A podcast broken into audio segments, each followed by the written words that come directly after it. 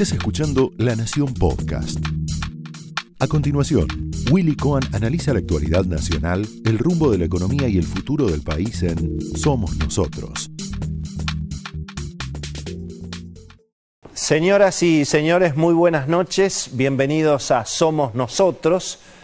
Bueno, hay una pregunta que vamos a tratar de responder esta noche aquí en el programa y es ¿quién está gobernando la Argentina? ¿Quién manda?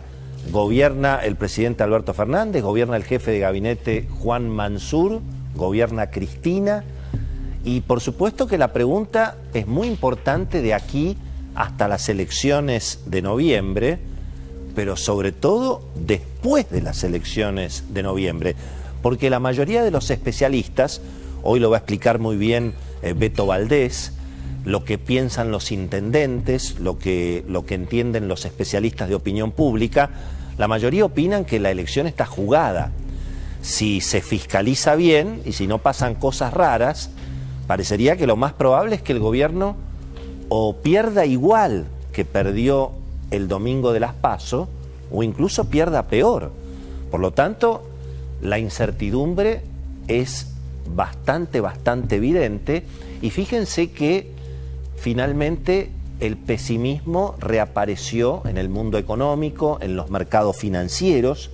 Hoy el dólar ya se acercó, bueno, está a 10 pesos de llegar a 200 en las operaciones financieras con inversores importantes a través del mecanismo del contado con liquidación.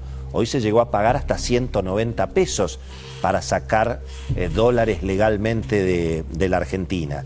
Y el mercado de cambios, hoy el dólar blue estuvo prácticamente 184, 185, todo lo que habían subido las acciones y los bonos argentinos después del resultado de las PASO, la verdad que la ilusión y el optimismo duró menos de 48 horas. Hoy otra vez el riesgo país de la Argentina estuvo por encima de los, de los 1.600 puntos. Claro, ¿Qué es lo que está ocurriendo aquí? Bueno, obviamente hay mucha preocupación a que se desmadre el gasto público, por supuesto que se desmadre el déficit fiscal y que eso genere todavía mucho más emisión monetaria de lo que hemos tenido hasta ahora, con lo cual se va a acelerar la inflación, se va a acelerar la devaluación, si no la reconoce el gobierno tendremos una brecha cambiaria cada vez mayor y por supuesto la economía va, va a sufrir esas consecuencias. Esta idea de meter plata en el bolsillo de la gente da la sensación que lo que ha ocurrido y probablemente lo que vuelva a ocurrir, que lo que se mete en el bolsillo de la gente es inflación. Y esa ha sido obviamente uno de los principales motivos de la derrota electoral del gobierno. Finalmente pasó lo que ha ocurrido toda la vida. Nunca un gobierno con 50% de inflación, cepo cambiario, corrida contra la moneda, prácticamente 40-50% de pobreza, nunca ocurrió que un gobierno en esas características pudiera ganar una elección, mucho menos con la tragedia sanitaria que hemos vivido y bueno, y el muy mal manejo que ha hecho el gobierno de esa, de esa situación, tema que también me parece que ha que ha quedado claro y ha sido, ha sido cobrado obviamente por el padrón electoral en la, en la elección. Pero bueno, la realidad es que la economía sigue con los mismos problemas de antes y por supuesto con esta amenaza que se desmadre todavía más la situación. Hay una amenaza de aumento de impuestos mirando el año que viene. Eh, y bueno, y por supuesto el clima, el clima económico en esta incertidumbre evidentemente se, sigue complicando. Hoy es cierto, se pagó la cuota al Fondo Monetario Internacional, pero sin acuerdo.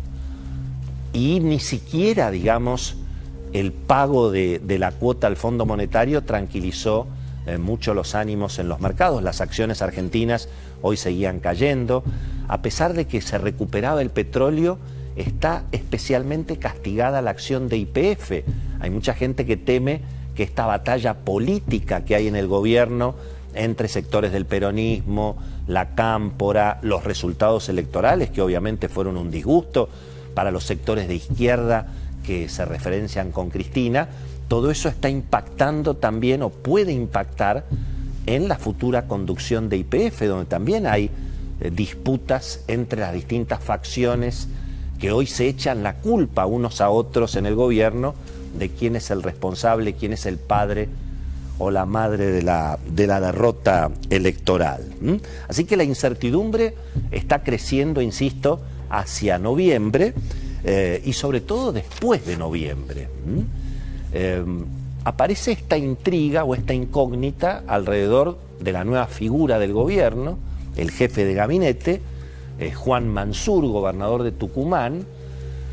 Claro, un hombre que trae todos los vicios de el peronismo tucumano, em, tanto en términos institucionales como en términos políticos, trae todos los vicios del conurbano, porque Juan Mansur fue, bueno, fue ministro de salud de em, el líder histórico del peronismo de la matanza, ¿eh? Balestrini. Eh, pero al mismo tiempo, Mansur tiene algunas virtudes, mirando la conformación del actual, del actual gobierno y del actual gabinete. Por lo pronto, podríamos decir que es un hombre del ala occidental del peronismo. Es un hombre del capitalismo, tiene buenas relaciones con Washington, ya lo va a contar Beto Valdés, tiene una gran relación con la comunidad judía, con el Estado de Israel, es un hombre obviamente pro Estados Unidos, nada que ver con la agenda ni del Instituto Patria, eh, ni del Grupo de Puebla, nada que ver con todo eso. ¿Cómo va a ser esa convivencia? Y al mismo tiempo, ¿qué es lo que ha pasado aquí finalmente? ¿Por qué Cristina ha decidido intervenir con el peronismo conservador? Es como que como que ella después de la elección y después de la derrota electoral, y bueno, es como que se está blindando con los impresentables, con los gobernadores conservadores del peronismo, con los varones del conurbano. Hay como una peronización en el gabinete nacional y, por cierto, en el gobierno de Axel Kisilov, uno de los grandes derrotados en la elección del domingo pasado ya no es la... Casi, casi falta Julio Devido en el gabinete nacional y, estamos todos. Ahora, la pregunta es quién gobierna, quién va a gobernar. ¿Va a gobernar Mansur? ¿Va a gobernar Alberto Fernández? ¿Va a seguir gobernando la impronta de Cristina en materia económica? En las últimas horas hubo algunas señales complicadas.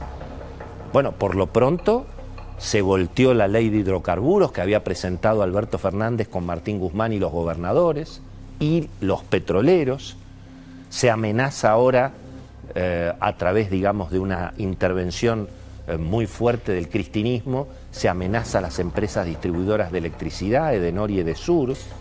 Bueno, hay una impronta que todavía en ese sentido no está del todo claro. Hoy vamos a tener una mesa redonda espectacular, además de toda la información de Cecilia Bufflet y Beto Valdés, viene Hugo Aime, uno de los mayores conocedores del peronismo.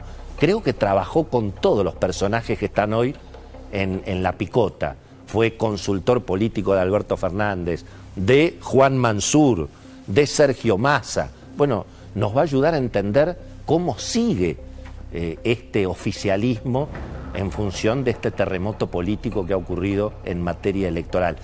Viene Luciano Román, uno de nuestros columnistas favoritos del diario La Nación, eh, que advirtió algo muy interesante, que no solamente el gobierno perdió por la economía y por la salud, sino que perdió por la educación, lo que representó haber cerrado las escuelas, un tema que hasta el propio gobierno reconoce tanto es así que el gobernador de la provincia de Buenos Aires anunció en las últimas horas que va a haber clase hasta los sábados, quienes eran obviamente los, los, principales impulsores del encierro, hoy eh, son los que presentan estas, estas alternativas por, por, suerte definitivamente. ¿no? Aunque Mansur ahí tiene también un desafío, mirando el tema sanitario.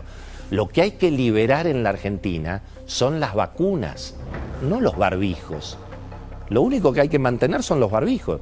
Hay que liberar todo y mantener los barbijos, pero sobre todo liberar las vacunas, Dicen que el doctor Mansur es un hombre razonable, es un hombre muy ligado a la industria farmacéutica, conoce perfectamente lo que es el sector privado. Bueno, vamos a seguir con la vacunación militante, va a seguir la cámpora organizando la vacunación en la Argentina. Los argentinos vamos a seguir teniendo que pedirle permiso al Estado para vacunarnos. No vamos a ir nunca a poder comprar vacunas. No se va a liberar el ingreso de las vacunas en la Argentina. Bueno, ahí hay un test interesante para ver si efectivamente existe tal cosa como una gestión Mansur o finalmente el gobernador de Tucumán va a terminar como el gobernador de Chaco, que también entró en su momento con Cristina a comerse los chicos crudos, acuérdense del, del Coqui Capitanich. Él asumió en el 2013 y llegó con la idea de la impronta de los gobernadores a girar al centro, terminó rompiendo la tapa de Clarín en una penosa conferencia de prensa. No pudo ni siquiera ordenar la asistencia de la policía a Córdoba cuando Córdoba pasó momentos muy duros y en ese momento el que hoy es procurador del Tesoro, Carlos Anini, le impidió a Capitanich mandar la asistencia de la policía. ¿Cuál será el futuro de Mansur? Bueno, eso va a ser otro de los temas que vamos a hablar hoy. Y va a estar con nosotros quien puede quitarle el quórum a Cristina en el Senado. Va a estar Ignacio Torres, que es el hombre que ganó en Chubut y que en noviembre puede eventualmente quedarse con dos senadores que pueden resultar claves, insisto, para quitarle el quórum a Cristina en el Senado, lo cual desde luego es toda, es toda una, una noticia. Bueno, son las discusiones que están presentes, insisto, en el mundo económico, en el mundo empresario, reapareció el pesimismo, los datos de la economía real muestran que en el segundo trimestre la economía se frenó respecto del primero, por supuesto, contra el año pasado todo está mucho mejor, pero ese parate económico también ha tenido mucho que ver con los resultados electorales.